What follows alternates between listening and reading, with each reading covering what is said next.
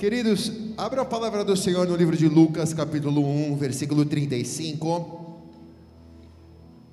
Nós precisamos olhar para as mães na noite de hoje e aprendermos com elas como reconstruir os muros, como cuidar dos muros da família, do muro da igreja, do muro da nação.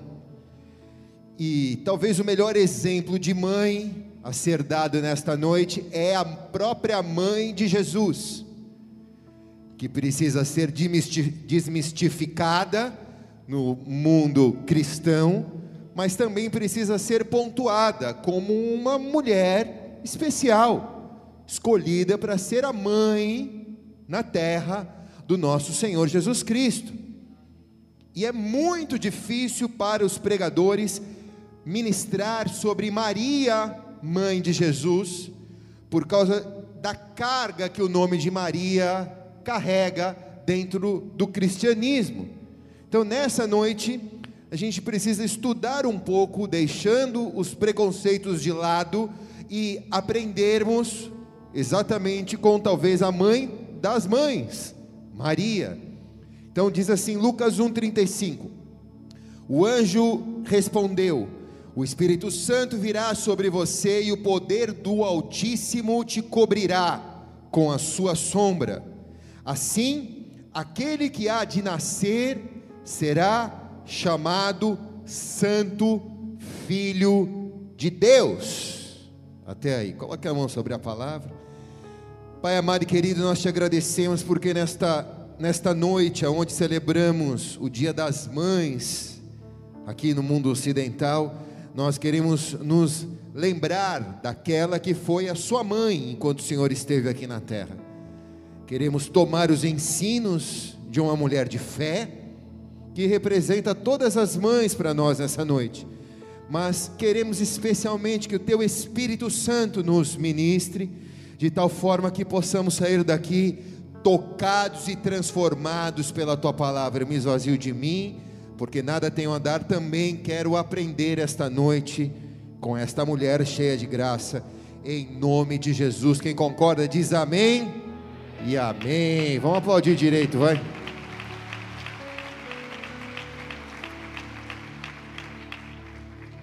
A personagem central, como eu disse, é Maria, esposa de José, mãe de Jesus.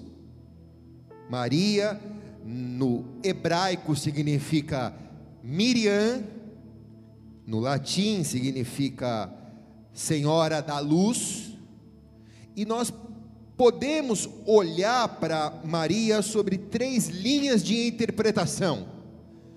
É um assunto espinhoso muitas vezes para os evangélicos ministrarem isso, porque uma das linhas de interpretação de Maria é uma linha do fundamentalismo evangélico, baseado no fundamentalismo religioso, sem amor, sem graça, que vê Maria sempre como uma ameaça, numa tentativa insana de atacar a fé católica. E aqui entre nós, sendo sinceros, numa tentativa de proteger Jesus de ser a pessoa mais importante. E Jesus sempre foi e sempre será Deus, e nós, os crentes, nunca seremos procuradores ou advogados de Jesus. Ele não precisa que nós se levantemos em sua defesa. Pelo contrário, ele diz: Meus filhinhos, escrevo estas coisas para que vocês não pequem, porém, se pecar, você tem um intercessor diante do Pai, que é Jesus Cristo justo. Então, por muitos anos, o fundamentalismo evangélico atacou a pessoa de Maria. Uma segunda ótica que nós podemos adotar para olhar para Maria é através dos dogmas romanos. Então, Maria, uma personagem bíblica, amada por todos os cristãos, isso ela é, e da mesma maneira, nós não precisamos ir para fora da Bíblia para encontrarmos motivos para amar Maria e nem para crer em Jesus. Todos os motivos que temos para amar Maria e crer em Jesus estão nas Escrituras. Eu não preciso ir para fora da Escritura para tentar achar um lugar onde a minha fé é amparada. Da mesma forma, isso serve tanto para Pedro quanto para Paulo. Então, o que está nas Escrituras é o que eu devo crer. Então, sobre essa segunda ótica, ela é baseada na tradição, nos dogmas papais realizados no ano 431, que são praticamente cinco dogmas católicos apostólicos a romanos. Maria tem uma maternidade divina, uma virgindade perpétua, uma santidade absoluta, uma imaculada conceição e é a sua assunção aos céus. E por causa destes dogmas, que não estão nas Escrituras, são fora das Escrituras, existem mais de 1025 títulos diferentes para Maria ao redor do mundo.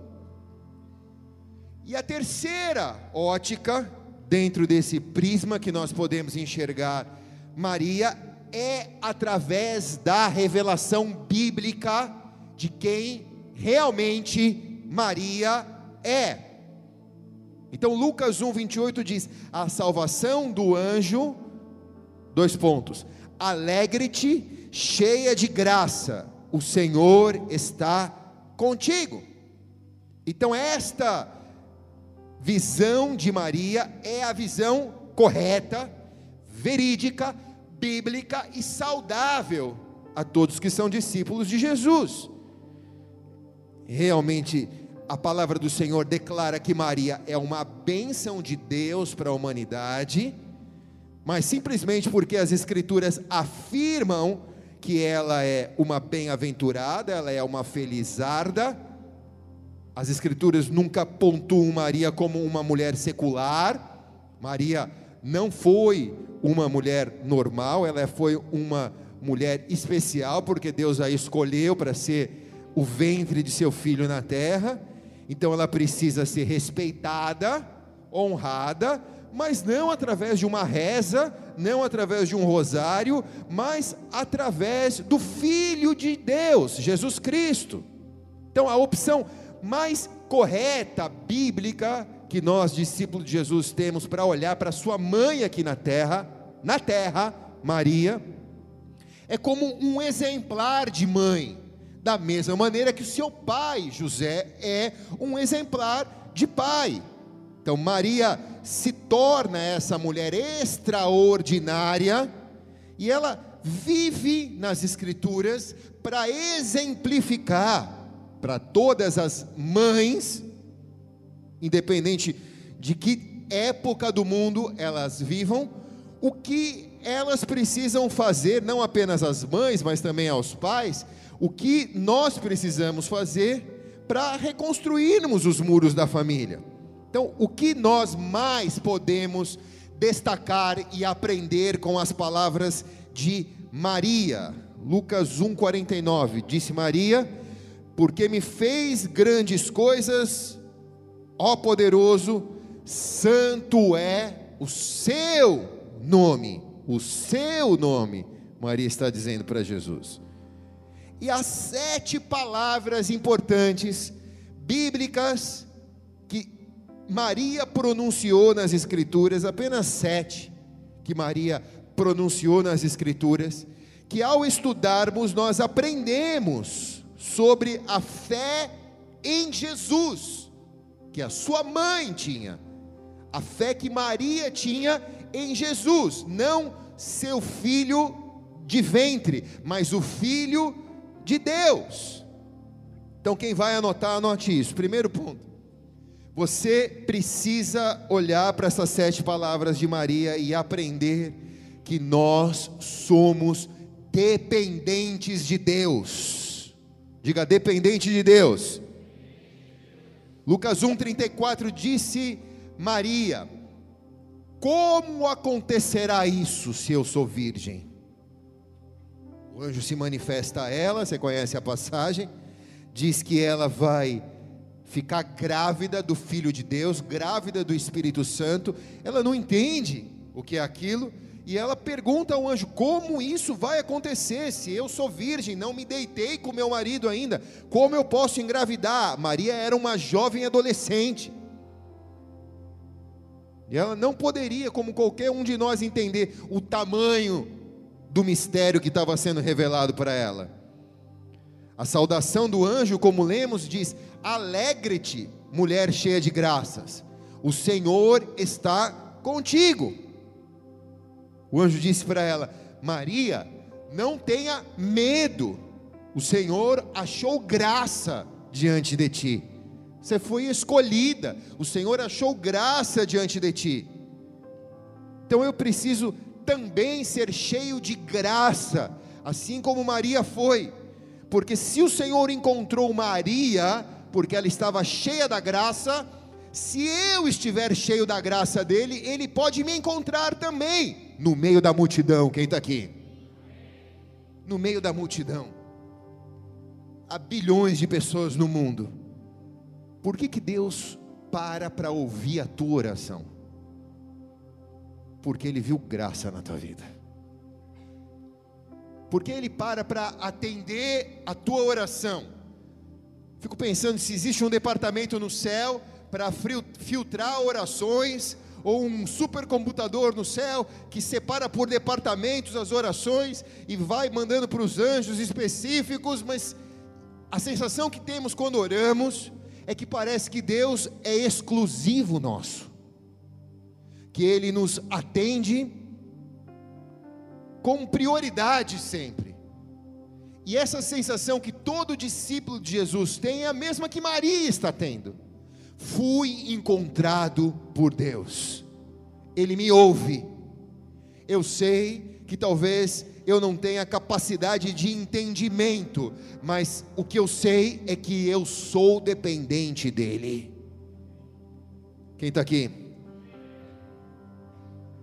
Número dois, Maria deu sete palavras, e a segunda delas que nós aprendemos é que nós precisamos ser submissos ao Senhor.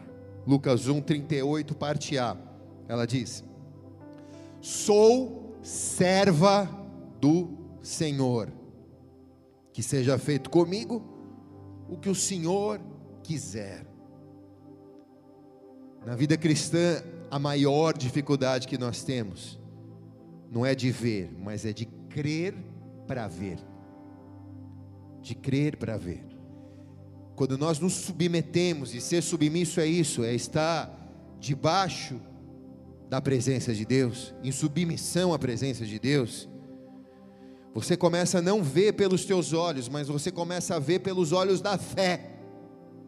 Hoje você olha para sua família, talvez o muro esteja destruído, mas se você é submisso ao Senhor, se você é uma serva do Senhor ou um servo do Senhor, você sabe que Deus está com você e Ele pode fazer o que Ele quiser fazer. João 11:40 disse Jesus: Se creres, verás a glória de Deus. Não é veja para crer, mas é crer para ver. Então, para mim ver um muro restaurado, eu só preciso crer. Eu só preciso estar debaixo da submissão do meu Senhor, assim eu consigo ver um futuro. Eu vejo porque eu creio. Filipenses 1:21, o apóstolo Paulo disse: "Porque para mim o viver é Cristo e o morrer é lucro". Ele está vendo algo muito além daquilo que é a vida dele aqui na terra. E ele só tem capacidade de ver porque ele crê primeiro. Então, se você quer ampliar a sua visão, você não precisa parar, pagar um curso de mindset, de coaching, você não precisa nada disso, você só precisa crer nas Escrituras, porque crendo, Deus vai ampliar a sua visão. Quem está aqui diz amém. Terceira palavra de Maria. E com ela nós aprendemos que nós precisamos ter fé para sermos guiados pela palavra de Deus. Lucas 1, 38, parte B. Que aconteça, Maria está dizendo, que aconteça comigo conforme a tua palavra. Conforme a tua palavra que aconteça comigo. Temos que lembrar que havia uma profecia na palavra. Maria conhecia as Escrituras e Isaías 7, 14 está escrito: Portanto, o mesmo Senhor vos dará um sinal: eis que uma virgem conceberá e dará à luz um filho, e o chamará de nome Emanuel. Deus é conosco. Então Maria conhecia as Escrituras e ela diz: que aconteça comigo conforme as Escrituras. Talvez eu não consiga entender, mas se a palavra está falando que eu vou viver isso, eu vou viver isso. Quem está aqui?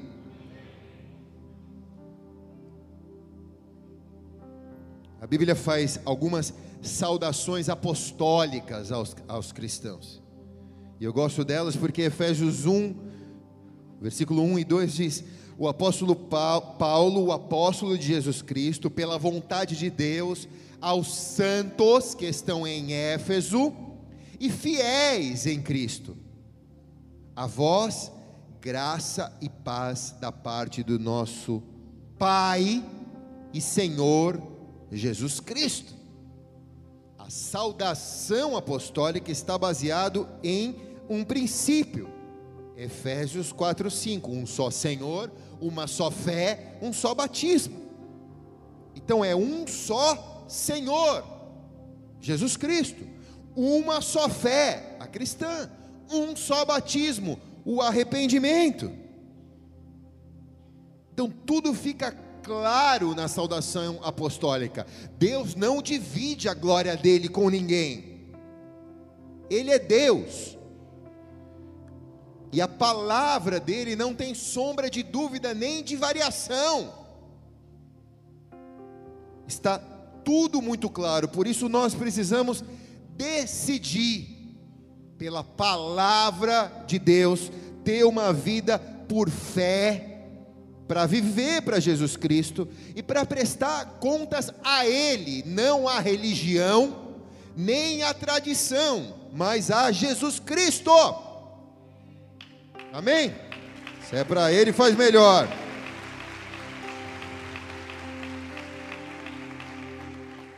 A quarta palavra de Maria nos ensina que nós precisamos render adoração somente ao Senhor.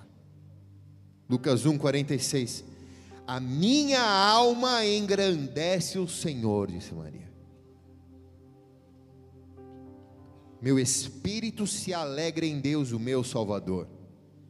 Então ela tinha consciência de sua vida e de sua humanidade, ela não estava buscando um lugar de deusa, ela sabia da sua vida aqui na terra e da sua humanidade. Ela está dizendo: meu espírito se alegra em meu Deus, o meu Salvador.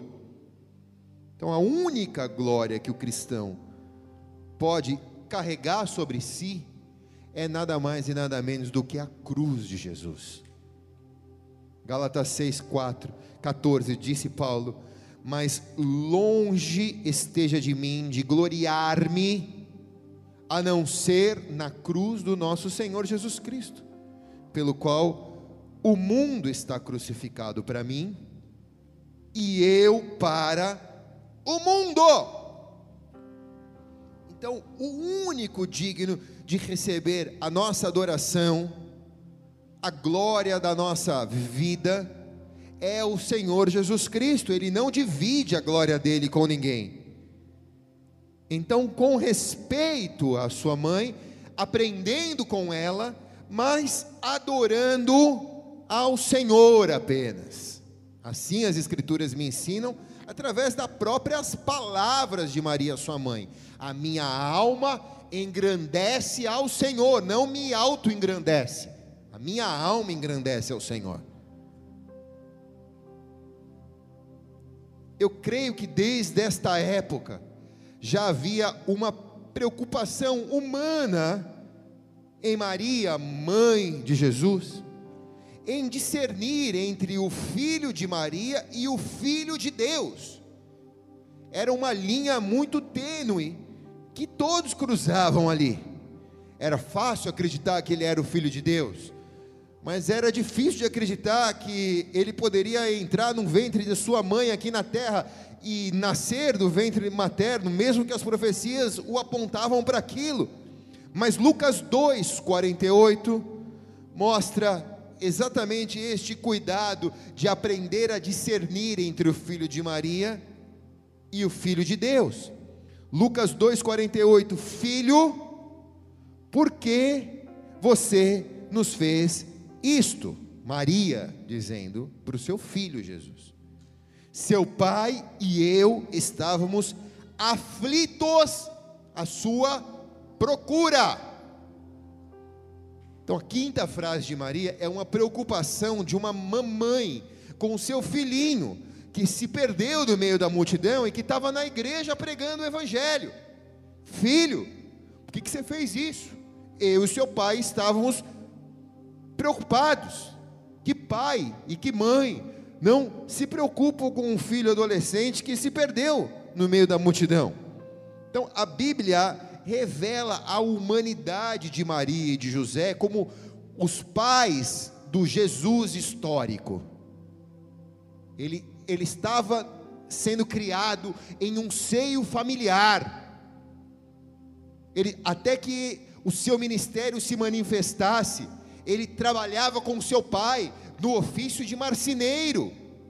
Então ele também tinha uma família. Então era uma, uma relação muito tênue entre o menino que está na minha casa, sendo educado por mim, alimentado por mim, treinado por mim, guardado por mim, e o Filho de Deus que vai salvar a humanidade.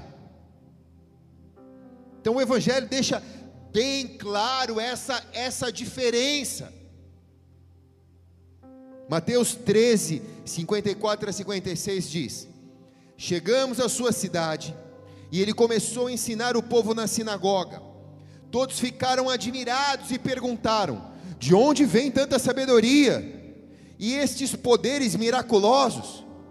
Este daqui não é o filho do, do carpinteiro, o nome de sua mãe não é Maria, e não são os seus irmãos Tiago, José, Simão e Judas? Não estão conosco também todas as suas irmãs? Estão olhando para o Jesus, filho de Maria, a proximidade, a intimidade, os faziam ter dificuldade de enxergar o Jesus, filho de Deus. Dizendo, cara, ele jogou bola com os meus filhos, como que agora ele é o salvador da humanidade? Ele é o filho da Maria, ele é o filho do carpinteiro que faz banquinho, que fez a mesa da minha casa onde eu como. Os irmãos deles estudam na mesma escola que os meus filhos. As irmãs dele não estão conosco também? Como que ele pode ter tanta sabedoria? Como ele pode ter esses poderes miraculosos? Atos 1,14. Todos eles se reuniam sempre em oração com as mulheres, inclusive Maria, mãe de Jesus, e os irmãos dele. Nós estamos falando lá do início da igreja, em Atos 1,14. Diz que a igreja se reunia. E quem era membro da igreja? A Maria, mãe de Jesus, e os irmãos dele eram membros da igreja que estava começando. Então havia uma proximidade, uma intimidade, as histórias se cruzavam, embora não se misturassem, elas se cruzavam. 1 Coríntios 9, 5: Nós temos o direito de levar conosco uma esposa crente, como fazem também os outros apóstolos e os irmãos do Senhor e Pedro. Eles estão dizendo: Nós vamos para a missão, nós estamos dispostos a sermos missionários, mas nós podemos levar a nossa esposa conosco, nós vamos incluir as mulheres no ministério. As mulheres não vão ser mais segmentadas. Uma esposa crente pode andar ao lado de um apóstolo, pode estar com ele na obra, inclusive os irmãos do Senhor Jesus e Pedro também. Então, os, eles eram chamados dos irmãos de Jesus. Então, como era difícil relacionar a humanidade de Jesus, o Jesus filho de Deus e o Jesus filho de Maria. Os, os caras que eram irmão dele eram chamados de irmão de Jesus. Eu não sou o, o, o, o, o Tiago, o Simão, não, não, não, eu sou o irmão de Jesus. Então a Bíblia sempre fez uma clara separação entre o filho de Maria e o filho de Deus. A nossa humanidade precisa discernir entre o Jesus histórico, filho de Maria, irmão dos meninos, irmão da menina, que, que, que foi carpinteiro junto com o pai, e o Jesus, filho do Deus vivo. Então Maria já tem essa preocupação, a igreja já tem essa preocupação no início dela século passado. A sexta palavra de Maria, e a gente precisa estar atento às necessidades do próximo. Então, Maria alerta isso em uma das suas mensagens. João 2,3 disse Maria: Eles não têm mais vinho. Maria, ele é o primeiro milagre de Jesus. Jesus está num casamento, em Caná, na, na, na Galiléia, e ele vai transformar a água em vinho. E isso daqui dá uma pregação, não vou pregar isso nessa noite. Mas ali, quem se dá conta de que o vinho havia acabado? Maria. Então ali ela é como uma porta-voz, vamos dizer, uma intercessora do ministério do seu filho Jesus. Maria não foi exortada por Jesus porque estava querendo servir as pessoas, mas sim, todos souberam quem era Jesus por causa do milagre que ele fez a partir do momento que ele foi despertado por ela. Então, olhe bem para cá. O que Maria está ensinando é: se preocupe com a necessidade do próximo é se você ora por alguém, você tem o mesmo poder de Maria de fazer com que Jesus ouça a sua oração e faça um milagre na vida da pessoa. Quem está aqui diz amém, cara? Por isso, a Kelly pediu para as mulheres que oram ficar de pé, e eu pedi para os homens que oram ficar de pé. Porque quando nós oramos não por nós, mas pelos outros, nós estamos trazendo a atenção de Jesus para o problema do próximo. Havia um problema naquela festa. O vinho havia acabado. E Maria traz a atenção disso. E o primeiro milagre acontece porque alguém alertou Jesus de algo que podia ser feito. Não que ele não soubesse, mas talvez ele esperava que alguém mostrasse para ele algo que ele poderia fazer. Quem está aqui, irmãos? Eu sei que tem muitas coisas que Jesus pode fazer na sua vida. E Ele quer fazer. Mas quando você ora, você está mostrando para Ele e pedindo para que Ele interceda por você e faça em você algo que mude a festa da sua vida. Quem está aqui? Bora, seu Luiz, bate as telhas direito.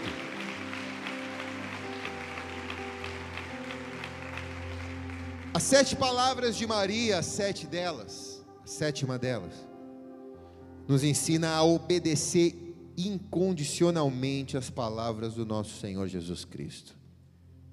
João 2,5 disse Maria assim: façam tudo o que Ele vos mandar. Tudo que Ele vos mandar.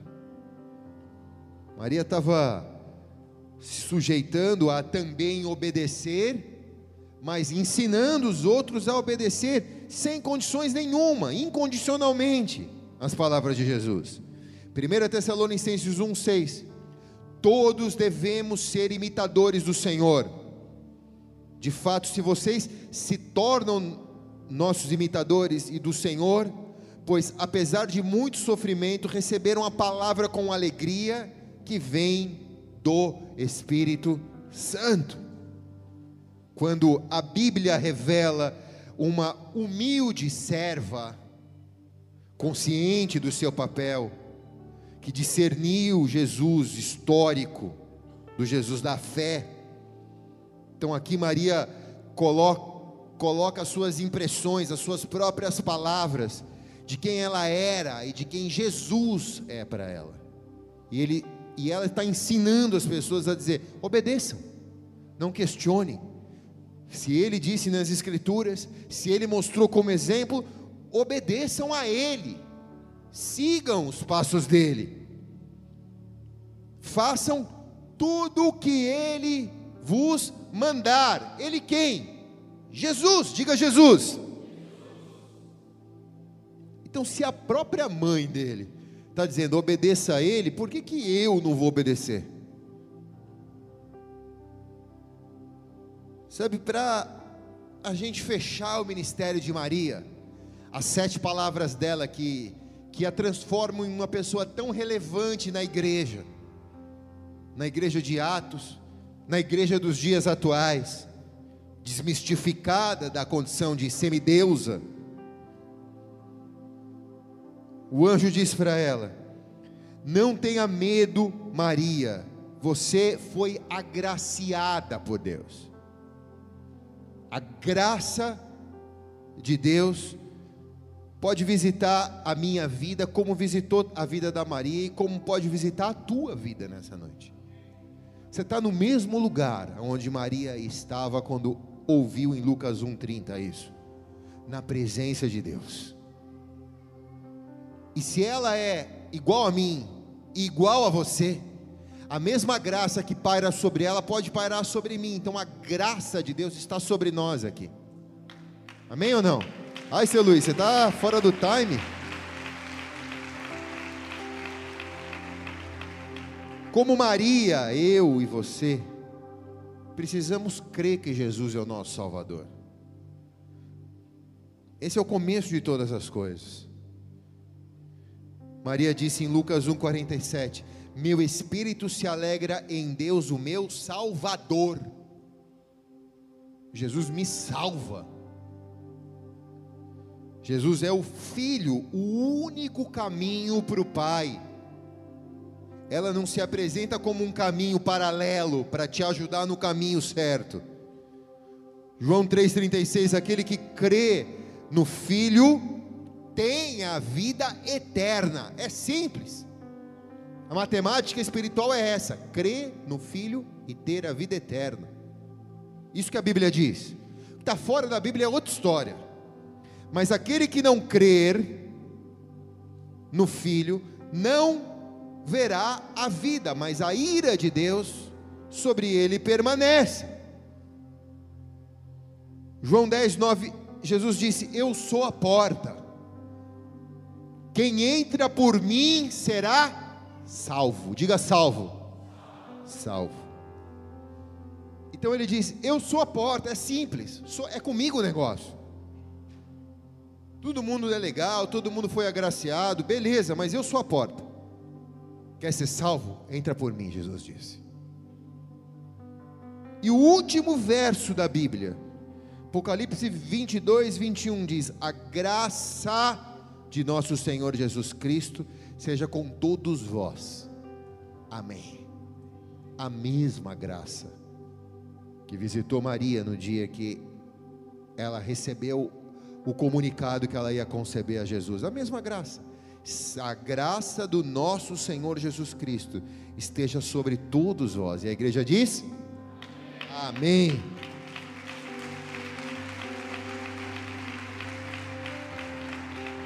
Então, no, dia das mães, eu encerro a mensagem agora. No dia das mães,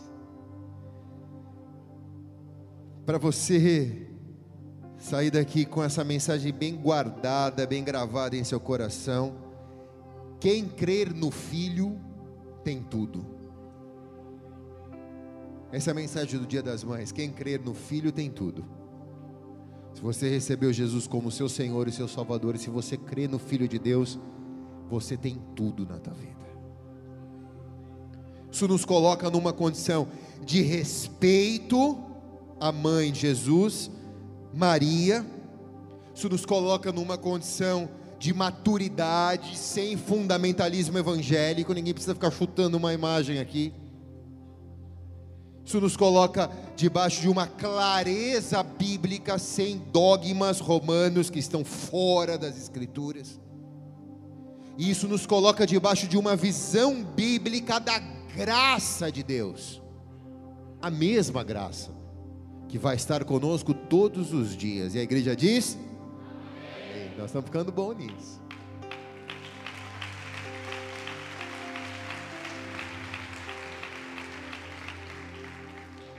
Eu queria que nesse momento você fechasse os teus olhos por um instante, reclinasse a sua cabeça. Talvez você tenha boas lembranças da sua mãe, talvez você nunca tenha conhecido ela, ou talvez ela tenha sido uma pessoa que te feriu. A vida é dura e muitas vezes ela não é justa. Tem dias como esse que talvez você gostaria que a sua mãe tivesse com você, ela já partiu. São dias difíceis, eu sei. Nós deixamos de fazer muitas vezes as ações entre dia de mães e de pais com as nossas crianças, porque algumas essas homenagens se tornam constrangedoras, porque não tenho mãe, não tenho pai, ou meu pai não foi um bom homem, minha mãe me abandonou. Então, assim, não quero te levar a entender que você é um pobre coitado e, e que tudo bem. Mas o que a Bíblia diz? A Bíblia diz que se você crê no Filho, você tem a vida eterna que a graça do Filho está sobre nós. Então, a graça dele encobre todas as faltas que nós tivemos na vida. É como se fosse buracos na nossa vida e a graça de Deus vem e preenche esses espaços em nosso coração. Sabe, eu sinto muita falta do, da minha mãe, pastor. Eu sinto muita falta do meu pai. Mas a graça de Deus preenche isso. Me dói lembrar das coisas do passado, mas a graça de Deus vem em cura. A graça do nosso Salvador e do nosso Senhor, ele se torna Senhor, mas também é Salvador para salvar a gente. Então, eu tenho certeza que todos nós temos uma mãe, que ninguém veio aleatoriamente ao mundo. E nesse momento, eu queria mesmo que você tenha dificuldades de lembrar da sua mãe, ou tenha sido uma memória distante, ou algo que tenha te ferido, que você fechasse os teus olhos, que você pudesse orar a Deus, pedir ao Senhor, Senhor, eu quero te agradecer porque o Senhor me colocou num ventre, e esse ventre deu a luz a mim, e hoje eu estou na terra, Senhor tenho a minha vida, e eu posso te receber como meu Senhor e como meu Salvador. Eu quero te agradecer por isso, porque o Senhor me deu vida. Espírito Santo, querido Espírito Santo, nós celebramos o teu nome nessa noite, porque tu és o Filho, tu és o Filho e em ti todas as coisas têm pleno entendimento. Por isso, visita agora, Senhor, as nossas vidas, porque tu és a porta e por ti nós entramos agora para sermos salvos. Obrigado pela vida que o Senhor concedeu a nós e nos ajuda, Senhor, a viver essa vida de tal forma que o nosso Senhor Jesus Cristo se alegre conosco, Senhor. Que o nosso espírito se alegre em Deus, o nosso Salvador. Te entregamos a nossa vida em nome de Jesus. Quem concorda diz amém. E amém. Vamos aplaudir bem alto. Se coloque de pé. Vamos adorá-lo.